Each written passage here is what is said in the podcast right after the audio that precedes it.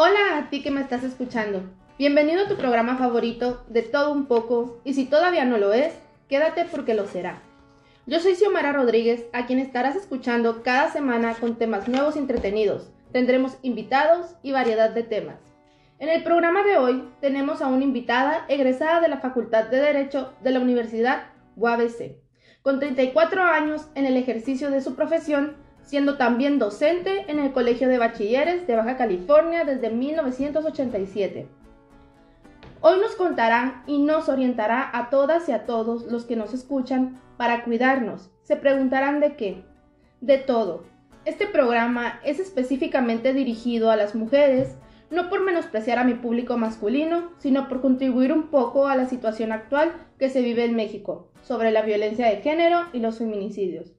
La licenciada está aquí hoy para aconsejarnos sobre nuestros derechos, cómo defendernos, a dónde acudir y qué hacer para no llegar a estar en un cartel donde esté nuestro rostro, nuestro nombre y con letras grandes sobre él donde se diga se busca. Quiero darle la bienvenida a la licenciada Catalina Lozano Álvarez. Hola Semana, buenas noches. Muchas gracias por la invitación. Eh, me siento muy honrada con que me hayas tomado en cuenta para hacer esta plática, esta charla. Espero que a tu público le guste, a tu público le interese saber acerca de lo que vamos a hablar, que a lo mejor no va a ser mucho, pero tiene que ser sustancioso. Háblenos un poco de usted. Mira, como bien lo dijiste ya, mi nombre es Catalina Lozano Álvarez. Soy originaria del Valle de Mexicali, exactamente del eh, progresivo ejido Sonora, como lo dijera mi primo. Eh, y orgullosa, orgullosa de, ser del Valle.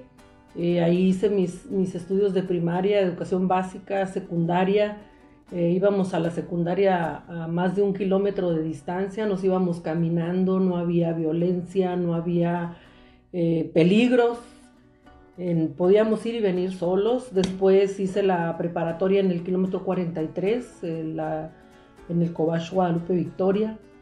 Eh, luego me vine al valle, del valle me vine a la ciudad para realizar mis estudios universitarios. Iba y venía en el famoso Comunder como todos los, como todos los chicos y chicas del, valle, con, bonitas experiencias, a veces con malas experiencias, pero más, malas bonitas que las otras. Y de esta manera, pues, me he convertido en licenciada en Derecho y por profesión y por vocación me he convertido en docente. Y díganos, ¿qué la llevó a elegir tan bonita carrera como lo es la licenciatura de Derecho? Fíjate, te voy a ser bien sincera. Eh, yo quería estudiar eh, para licenciada en turismo, porque siempre me han gustado los idiomas, más o menos ahí le mastico al inglés, me defiendo. Y mi idea era viajar, mi idea era conocer el mundo, pero pues uno propone y Dios dispone, ¿verdad? Entonces en aquel tiempo nosotros podíamos elegir dos opciones una en la que estuviéramos verdaderamente interesados al momento de hacer el examen en la UABC y la otra como una segunda opción por si no había cupo, por si no alcanzábamos los puntos para la primera opción y entonces nos daban la segunda. Y pues probablemente no alcancé los puntos para la primera y, quedé en, derecho. Eh, pues tengo familiares que, son abogados, eh, por ahí siempre fui una guerrida seguidora de la justicia, perseguidora de los derechos de los demás desde, desde pequeña. Eh, siempre he alzado la voz y probablemente eso fue lo que me impulsó a, pues, a estudiar esta carrera. Háblenos sobre su trayectoria en su campo. Mira, cuando yo estaba en el último semestre, mm, tuve a mi bebé, a mi primera bebé, a Eleni. Mm, era muy difícil para mí porque todavía no, terminaba la universidad, era muy difícil eh, terminar todo el proceso, pero eh, siempre, como les digo, he sido muy perseverante y con la ayuda de mi mamá, con la ayuda de mi suegra, con la ayuda de mi esposo en aquel entonces, pudimos terminar la carrera y me convertí en abogado postulante, un abogado que ya falleció, licenciado Rodríguez, me dio la oportunidad de empezar a, trabajar en un despachito que tenía allí en el 43. Y pues ahí hacía mis pininitos, siempre en el área penal, no sé por qué siempre todo me jalaba hacia el área penal. Siempre anduve trabajando, litigando en el área penal. Eh, después tuve la oportunidad de entrar al colegio de bachilleres. Ahí eh, el ingeniero Juan Guzmán me dio la oportunidad de, ingresar a, dar clases. Me gustó. Me quedé ahí y conforme pasó el tiempo me fui, este, fui combinando mi carrera de, abogada con, la carrera de, docente. Eh, pues no tanto por gusto, sino porque había que conseguir para, pues para la casa, para la papa, para conseguir para la comida para mis hijos. ¿Y cómo fue para una mujer como usted llegar a todos esos lugares de trabajo? Miren, yo cuando salí de la universidad, pues como les digo, fui abogado postulante, después entré a colegio de bachilleres, trabajé en varios procesos electorales, me gusta también el derecho electoral.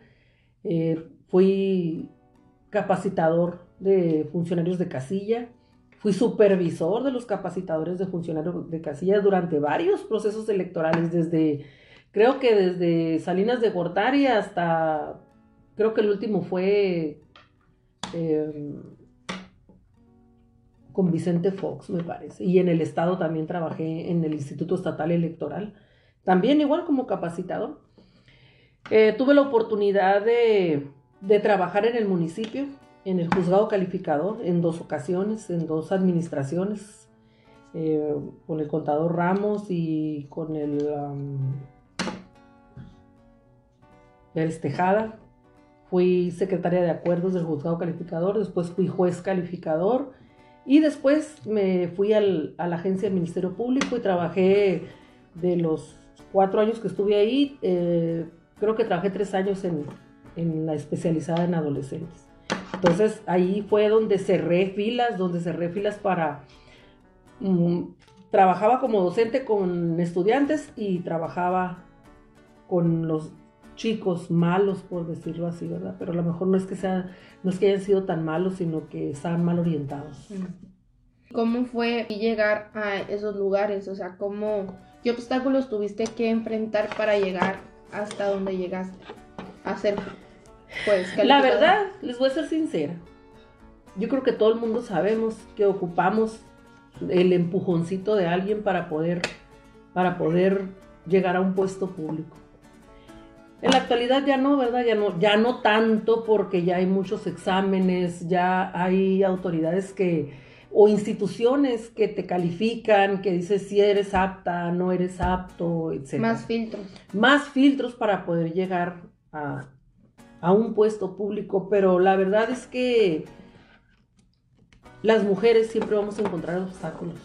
Siempre vamos a encontrar obstáculos cuando no es el cuando no es el patrón, cuando no es el compañero, a veces somos hasta dentro de nosotras mismas, las mismas mujeres, nos ponemos obstáculos para poder alcanzar los objetivos. Muy bien. ¿Y usted estuvo mucho en el ámbito de la administración pública, ¿qué situaciones cree que son las más comunes de violencia que se presentan en las mujeres? Mira, la experiencia me ha enseñado una, y yo creo que todos lo sabemos, las mujeres somos bien vulnerables.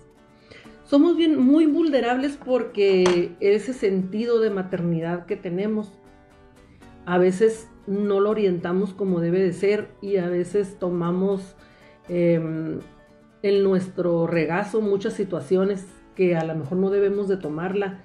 Y como bien dijera alguien, pensamos con el corazón en vez de pensar con la cabeza, ¿verdad? Entonces, aquí eh, estamos hablando de experiencias que mucha gente a lo mejor hasta ahora las está viendo en el periódico, hasta ahora las está viendo en las televisiones, en, el, en las redes sociales, ¿verdad? Situaciones que, involucran sobre todo a las mujeres y como bien, dijo, bien dijiste cuando iniciamos esta plática, no es que seamos exactamente feministas, más bien somos luchadoras, luchadoras de la justicia. Así, en ese sentido me veo yo. ¿Y qué situaciones cree que son las más comunes de violencia hacia la mujer? Pues mira, las situaciones que podemos encontrar, desde dónde encontramos la violencia. O sea, quiero, no, sé si me explico bien, pero quiero que me entiendas que mm, lo que vemos ahí en las redes sociales es la culminación de una serie de violaciones que vienen más atrás. Mm. A ver, desde que estamos en la casa, nuestra mamá nos dice, dale de comer a tu hermano, ayúdale a tu hermano con su ropa, tiéndele la cama al hermano. Desde ahí, desde, desde ahí, desde ahí, desde el centro de la familia, si nuestras madres nos están diciendo que tenemos que hacer por nuestros hermanos hombres, ¿qué nos están diciendo? Nos están dando un rol. Nos están dando un rol. Nos están diciendo que nosotras tenemos que ver por el hombre.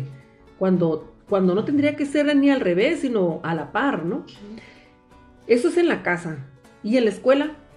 En la escuela el hombre es el que tiene la, la mayor fuerza, son los chicos los, los que son más populares, los que este, si, si, si te sonríen o, te tiran un piropo y tú te enojas, pues ya te agarraron de, de carrillita, ya dijeron, pues esta se cree mucho. También nos clasifican ah, en que las mujeres deben de usar falda y los niños, y los niños pantalón. Así es. Hay muchas situaciones, entonces es, eh, vamos, vamos como desde el principio y vamos caminando. En la calle, los hombres te ven sola caminando en la calle, seas una jovencita, seas una niña, seas una joven, seas una adulta.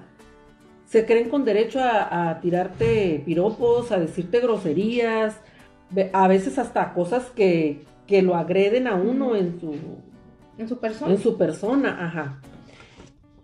En el trabajo. Esta es una situación que, que por muchos años se ha visto y que la dejamos pasar. Es que eso, eso de dejar pasar las cosas es lo que ha provocado todas, todo el desencadenamiento de, las, de, lo que estamos viviendo. Dejamos pasar que el compañero nos diga que hacemos mal el trabajo, cuando a veces hasta le hacemos el trabajo al compañero. Que nuestro jefe inmediato este, haga con nosotros lo que queremos, lo que, lo que ellos quieran, perdón. ¿Sí? que incluso hasta si tenemos una jefa, porque pues les puedo decir que yo he pasado por ahí. ¿Por qué? Porque algunas mujeres brillamos, porque tenemos una estrella y, no las, y la quieren apagar a fuerzas. No se puede, las estrellas no se pueden apagar. O sea, si, si cada una de nosotros tenemos una habilidad, la tenemos que explotar que a otras mujeres igual que nosotros no les guste o que a los hombres no les gusta que los opaquemos, pero no se trata de opacar, se trata de combinar, se trata de cooperar, de se trata de juntos. de brillar juntos exactamente. Esa palabra, eso me gusta, de brillar juntos, o sea, de hacer trabajos en equipo. Ahí estamos en el trabajo. El novio. Fíjense, en mi, en mi trabajo como docente me ha tocado tantas cosas tantas niñas que, dejan que el novio las maneje, que dejan que el novio les diga qué comen, a dónde van, si les tienen que hablar a, sus compañeritas, a cuáles compañeritas le pueden hablar, uh, pues menos a, los compañeros, ¿verdad?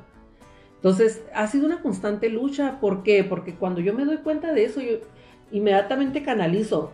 No, no, no todo lo vamos a arreglar porque hay quienes arreglan una cosa, quienes arreglan otra, quienes se encargan otra. En las escuelas, por ejemplo, en, el caso del colegio de bachilleres, eh, que pugna por una educación integral, ahí vemos cómo hay servicios médicos, hay orientación, hay tutorías, o sea, tenemos un sistema que me siento muy orgullosa de ello porque hemos logrado hacer por muchos jóvenes muchas cosas a veces no lo logramos, no quiero decir que todo el tiempo se haga, porque hay cosas que, pues que definitivamente no, no podemos arreglar, aunque queramos, o la gente no se deja ayudar. Ahí vamos con el novio. Y luego, cuando nos casamos, cuando nos casamos, a veces nos convertimos en la mamá de nuestro esposo. ¿Por qué? Ah, pues porque tengo que lavarle la ropa, tengo que hacerle de comer, tengo que hacerle lonche, eh, tengo que recordarle que tiene que llevarse esto al trabajo, etc. Entonces, generalmente la mujer es la primera que se levanta y la última que se acuesta. ¿verdad? Entonces, no. en, la actualidad, yo he visto muchos matrimonios que ya trabajan a la par, que trabajan juntos, que el esposo llega, hace el quehacer de la casa, lo que le toca, entre comillas, ¿no? Que lavar los trastes, que limpiar lo que sea. A veces que, ¿sabes qué? Pues ahora te toca echar una tanda de ropa a la lavadora. Eso es lo que debería de ser. así debería de funcionar. Pero ¿qué pasa?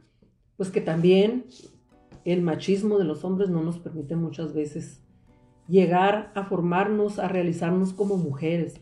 Pero no es, no tan exactamente el machismo de los hombres, somos nosotras. Somos nosotras que malentendemos. O nos cohibimos mucho. Pues no es exactamente que nos cohibamos, es que no entendemos cuál es nuestro valor. ¿Cuál es el valor que tenemos como mujeres? Porque desde pequeñas nos asignan uno. Porque desde pequeñas nos asignan un rol determinado el papel de la mujer en la vida, en la vida, en la sociedad, es tan importante. Si cualquier ciudadano se comportara como una madre lo hace, con la responsabilidad que una madre lo hace, yo creo que nuestra sociedad fuera diferente. Pero, pero vamos paso a paso. A, través del tiempo, eh, no sé si me estoy adelantando en la plática, pero a través del tiempo ha habido una, ha habido un acercamiento entre lo que son las autoridades con los derechos, con los derechos de las mujeres. La, quienes más, quienes más este, pugnan por los derechos de las mujeres, pues ya sabemos que es la Organización de las Naciones Unidas. Y puede haber muchas otras cosas más. Entonces, podría decirse, porque mi pregunta fue, que cuáles son las situaciones más comunes de violencia hacia la ah, mujer. Entonces, con todo lo que me dijiste, puedo deducir que todas son las más comunes. Sí. Todas. O sea que vivimos en un constante acoso y violación de nuestros derechos en cualquier ámbito de la vida.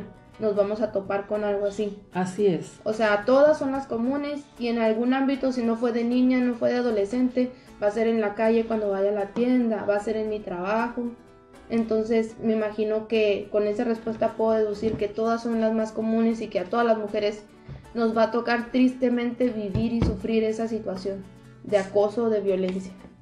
Así es. Y aquí lo, lo, más, lo más conveniente es no dejar pasar.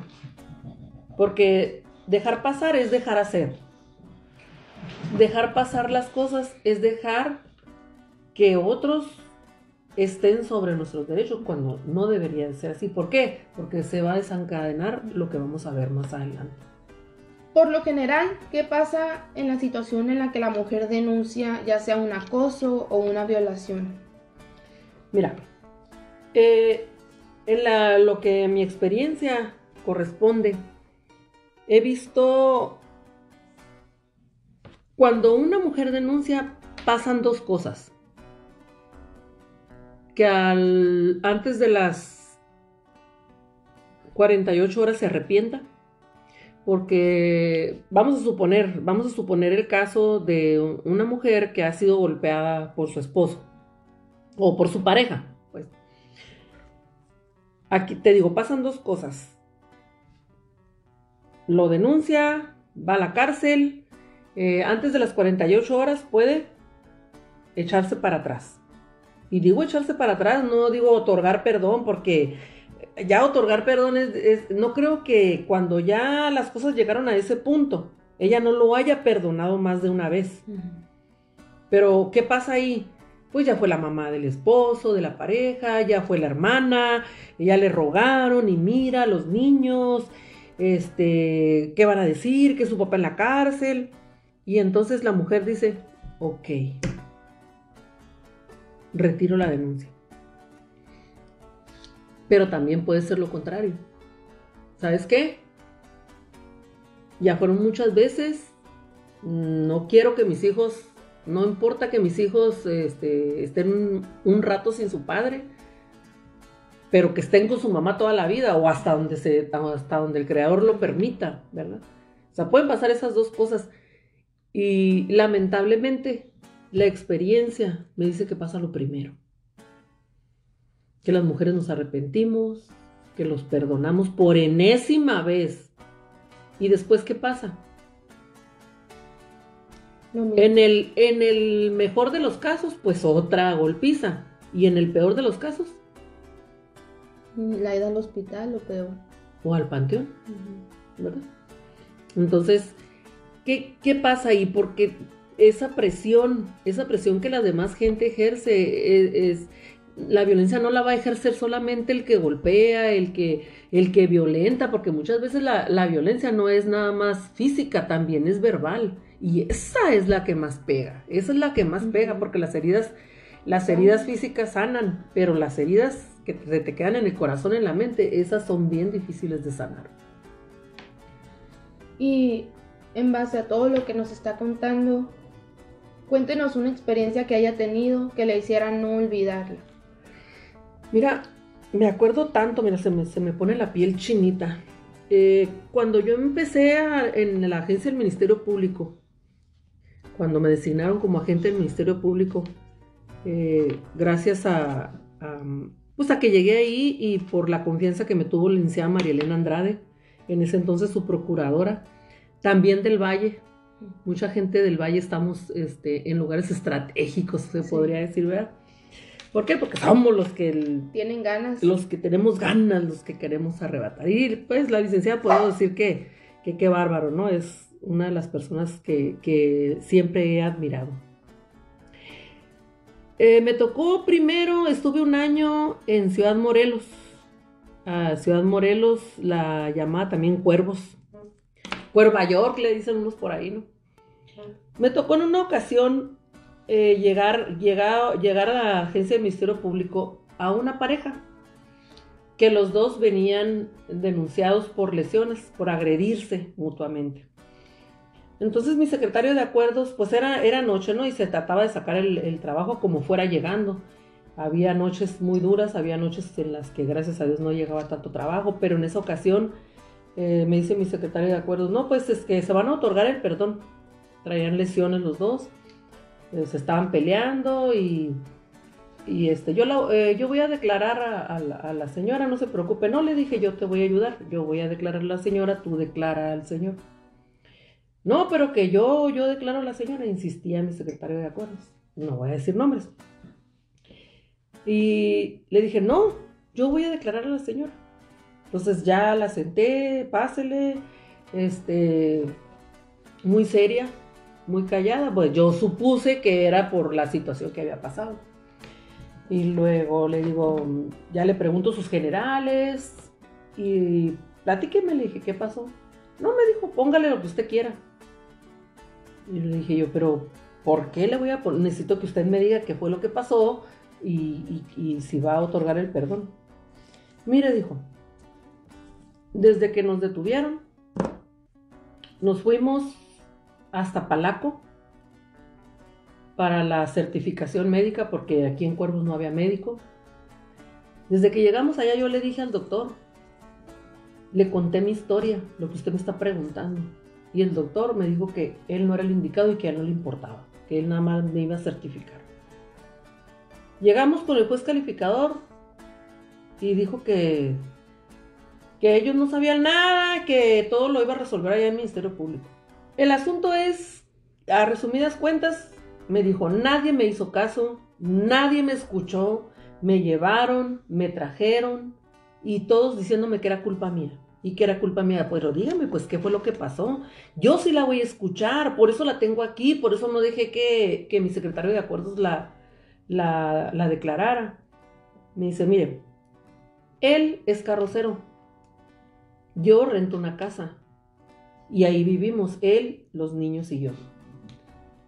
Y ya te, él, bueno y sano, es muy buena persona, pero nada más se toma una cerveza, no sé si se drogará y se convierte en otra persona. Y no es la primera vez que me agrede. Es eh, carrocero, yo le ayudo a lijar los carros para que los pinte y en la tarde lavo. Yo, yo pago la renta de la casa. En esta ocasión sucedió que yo lo vi que empezó a tomar temprano, le llevé los niños a mi mamá porque presumí que iba a haber problemas. Y sí, me encerró en el taller, empezó a pelear conmigo, me empezó a golpear y yo lo que hice fue agarrar una botella y quebrarla y defenderme de lo que me estaba haciendo. Los vecinos le hablaron a la policía, llegó la policía, nos llevó, nunca me escucharon. La señora no lloraba porque yo creo que ya había llorado todo lo que tenía que llorar. Sí, le dije, sí, me dijo.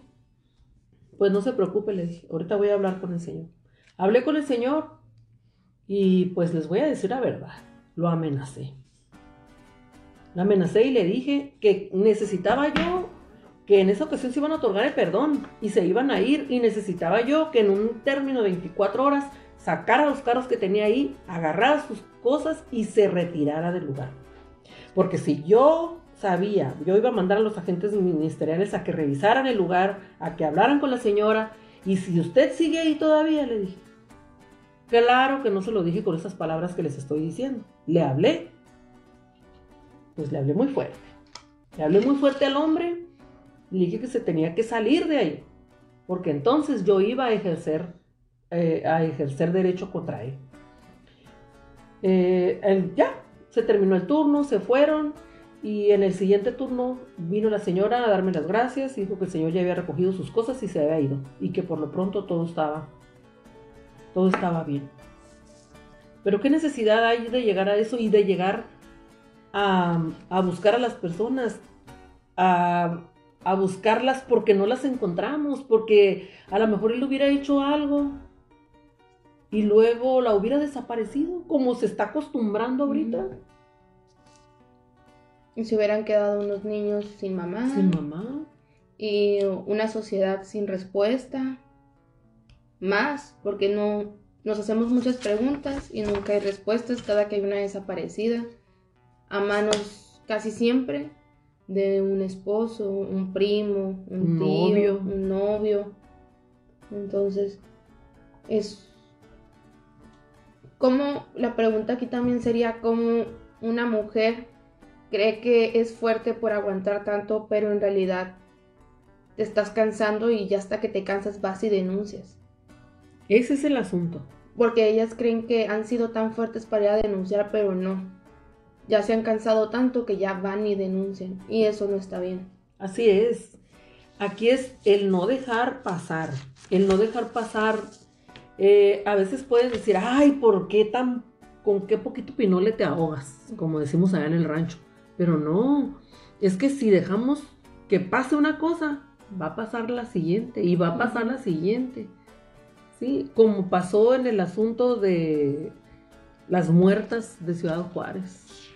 ¿Cuánta mujer muerta? ¿Qué pasó ahí? ¿Por qué la sociedad no, por qué la sociedad no sigue preguntando y por qué el gobierno no sigue respondiendo? ¿Qué es lo que pasó ahí? ¿De qué sirven entonces tantas declaraciones que la Convención de Estambul, que el 2018 año de las mujeres en progreso según el Foro Económico Mundial, que la Declaración Universal de los Derechos del Hombre y de la Mujer, ¿y de qué sirven todas esas cosas? A veces nos preguntamos.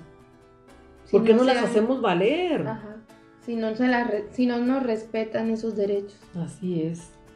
Así es, es algo muy lamentable. La verdad es algo muy lamentable. Yo quería preguntar, y creo que algunas se preguntan también, de, de las que nos escuchan, ¿qué derechos tenemos que crees que no sepamos como mujeres?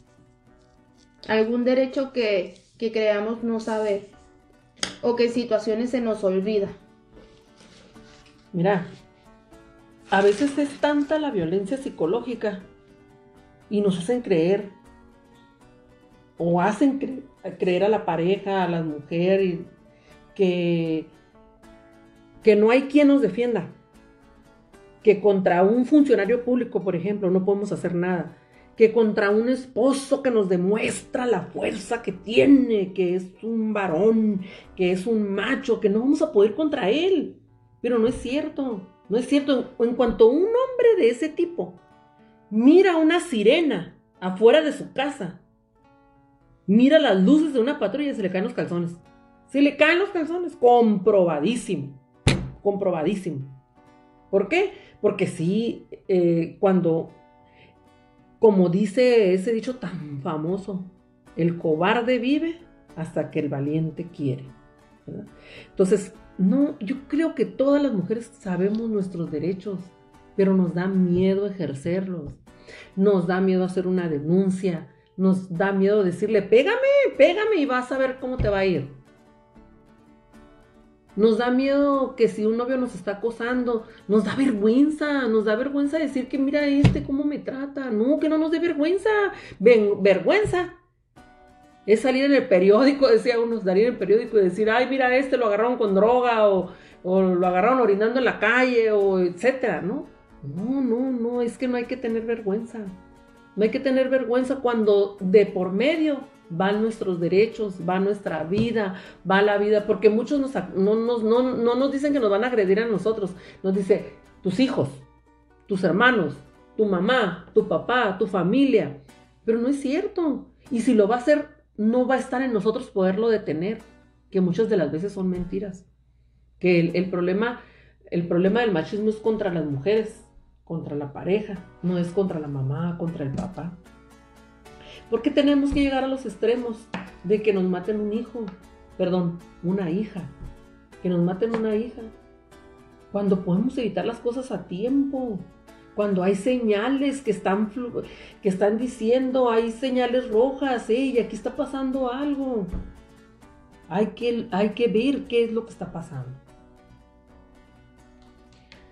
¿A dónde podemos acudir por ayuda en situaciones de acoso o de violencia? Mira, si se trata del trabajo, hay una Procuraduría, Federal de Defensa del Trabajo, se llama Profodel. Eh, es bien raro que un trabajador denuncie a un patrón. ¿Por qué? Porque tienes la. tienes. tienes ahí el. Mm, esa mm, paradigma de que si denuncias a los patrones, luego otros patrones ya no te quieren dar trabajo. Pero muchas veces es necesario. Es necesario. ¿Cómo va a demostrar uno que es eficiente? Pues haciendo el trabajo y haciéndolo bien. O sea, no creo que un patrón que no tenga las mismas ideas machistas de otro no te vaya a contratar. Y si no, pues seguimos buscando y seguimos tocando puertas. De hambre, eh, aquí en México de hambre no nos morimos, más que los flojos. Y ni los flojos, ¿no? Porque hay andan. En, en otra parte que no sea un trabajo, pues tenemos la, la agencia del Ministerio Público. No hay como ir con el agente del Ministerio Público y decirle, el agente del Ministerio Público es el representante de la víctima. ¿Sí? Si yo soy víctima de un delito o cualquiera, nosotros somos víctimas de los delitos.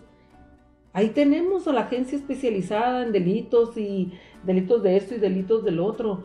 Si nosotros somos persistentes, oye, está pasando esto. ¿Cuántas veces, eh, no por la institución de, agencia de Ministerio Público, sino por algún, alguno de los agentes que no hizo bien su trabajo y que una mujer fue a denunciar y que no le hizo caso y al día siguiente le quemaron la casa y quemaron a la mujer?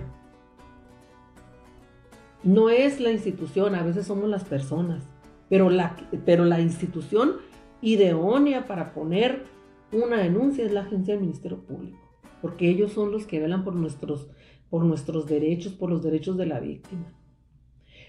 La, institución llamada Comisión Nacional de Derechos Humanos mm, casi siempre funciona para defendernos de las autoridades, pero como no es una institución ejecutora, es decir, eh, es todo un trámite, vas, pones una queja contra, no sé, contra un funcionario público, este, y lo que hace la institución una vez que comprueba todo, le dice al, al, director de la institución que ponga atención en eso y le, le da recomendaciones, pero pues hasta ahí llegan las recomendaciones.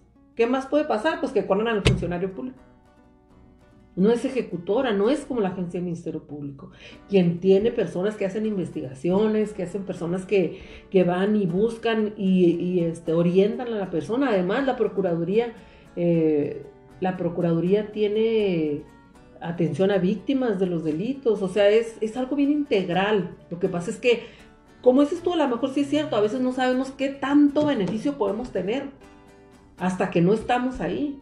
Entonces yo les recomiendo cualquier delito, eh, incluso que no sea en contra de la mujer, pues tienen, tienen que ir a la agencia del Ministerio Público. Alguien nos tiene que escuchar, alguien tiene que escuchar a la mujer cuando tiene algún problema. ¿Qué fue lo que pasó en, con, la, con el caso este ahora tan sonado, con la serie que, que, salió en Netflix. Las tres muertes de Maricela Escobedo. Es bien interesante. Yo, yo recuerdo, recuerdo en el 2010 cuando, cuando la asesinan a ella, pues que se empezó a saber más y todos los viajes que hizo ella por todo. A ti te tocó vivir la situación, la situación. mediática, o sea, te tocó todo, noticias, periódico, radio. Pero fíjese cómo la señora Marisela sabía lo que le podía pasar. Y incluso en contra de, lo que muchos le pudieran decir, ella siguió adelante. Y siguió adelante y sí perdió una hija, pero hubo varios hijos que la perdieron a ella. Pero ella siguió adelante. Pero ¿qué fue lo que pasó ahí? Pues pudiéramos, uy, eso podría ser una plática de no sé, de horas, ¿verdad? Pero lo que, lo que sí, lo que sí sé es que debemos insistir. No nos escuchó uno, bueno, pues que nos escuche otro. Y si ese no, otro no, otro. Pero no debemos, no debemos, no, ya no voy a ir, pues es que no me hacen caso. No, es que si no te hacen caso, eleva tu voz. Habla más fuerte. Yo siento que, que ese caso es la representación de lo que pasa todos los días. Pero es un caso especial porque es una de las mujeres que se ha atrevido a gritar no alzar la voz, a gritar por sus derechos y los derechos de las demás mujeres, no nomás los derechos de su hija ni los derechos de ella, sino de todas las mujeres que hay en el mundo. Y siento que ese caso nos explica cómo las cosas se van dando paso a paso, cómo ella conoce a un hombre, la hija cómo conoce a un hombre mayor que ella, se enamora, cómo va cambiando la muchacha de estado de ánimo porque el hombre al paso de los años comienza a agredirla. En el documental se muestra o se dice que al final ya casi antes de que la matara el muchacho no la dejaba salir, no tenían dinero, no nada. Y la mamá ¿qué, qué hacía?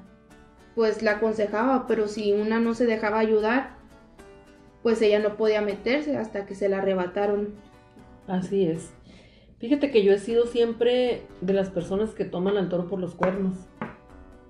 Y como bien dijo Marisela, se arrepintió de no haber hecho una cosa tajante, aunque, la, aunque su hija se hubiera enojado por varios tiempos, porque los hijos se enojan con los padres y los padres nos enojamos con los hijos, pero a final de cuentas terminamos ahí juntos todos.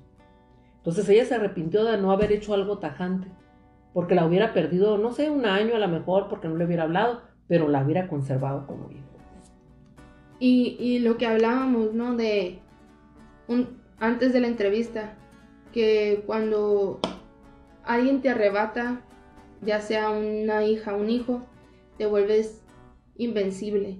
Y yo siento que Maricela Escobedo en ese documental, cuando pierde a su hija, sabe que es invencible, porque todas somos invencibles pero no lo sabemos hasta que nos pasa algo que nos hace darnos cuenta de lo que somos capaces de lograr.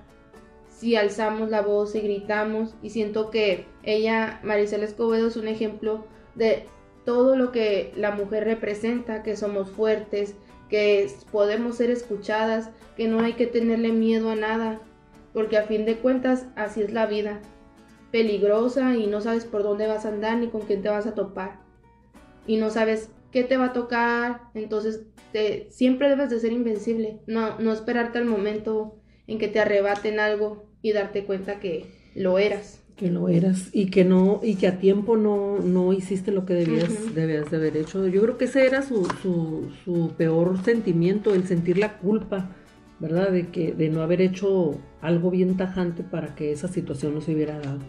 Entonces, así debemos de ser todas. A lo mejor eh, a lo mejor nos critican porque, ay, mira por lo que anda diciendo, por lo que anda haciendo, pero si con eso nos sentimos bien, si con eso sabemos que estamos actuando eh, de acuerdo a lo que sentimos y que estamos defendiendo nuestros derechos, yo creo que la crítica que pueda hacer la gente no, no debe importarnos.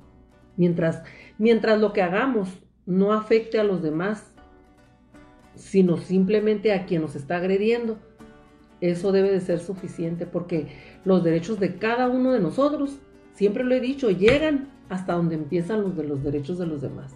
O sea, nosotros actuamos de acuerdo a los derechos que tenemos y hasta donde llegan nuestros derechos, porque no podemos entrar en los derechos de los demás ni pisotear los derechos de los demás.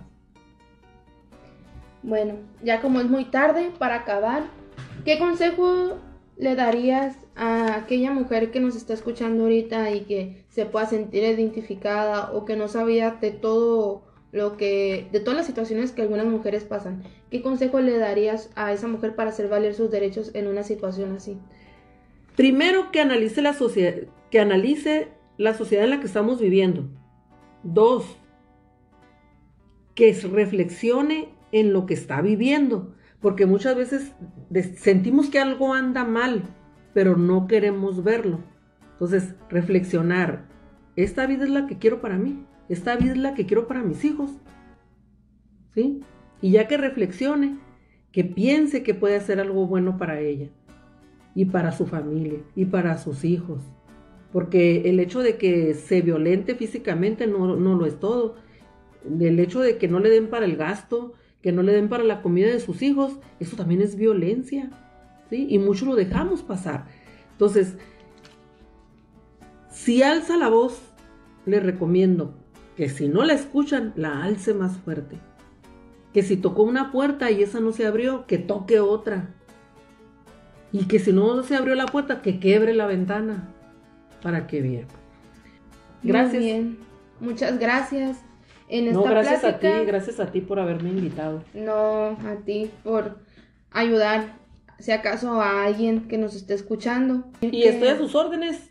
Si alguien requiere alguna ayuda, requiere algún consejo, ahí comuníquese con Xiomara y ella me va a contactar a mí. Incluso si se quieren divorciar y no tienen dinero, yo les puedo ayudar puedo hacer un esfuerzo y, este, y nos ponemos de acuerdo.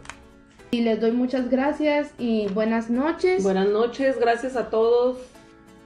Muchas gracias a todos por escucharnos, gracias por estar en mi programa, por, ayudar a quien sea que nos esté escuchando, poner nuestro granito de arena en su vida y nos vemos hasta el próximo programa. Les voy a, también me gusta la poesía y como como el último de mis consejos, como este consejo que les estoy dando, que es luchar, luchen, luchen, luchen, luchen, no desistan, no desistan. Hay un poema que, que dice, cuando vayan mal las cosas, como a veces suelen ir, cuando fresca tu camino, solo cuestas que subir, cuando tengas poco a ver, pero mucho que pagar, y precises sonreír, aún teniendo que llorar cuando ya el dolor te agobie y no puedas ya sufrir. Descansar acaso debes, pero nunca, óiganme bien, nunca desistir. Tiembla el Estado, los cielos, las calles, que teman los jueces y los judiciales. Hoy a las mujeres nos quitan la calma, nos sembraron miedo, nos crecieron alas. Cada minuto de cada semana nos matan hermanas, destrozan sus cuerpos, los desaparecen. No olvides sus nombres, por favor, señor presidente.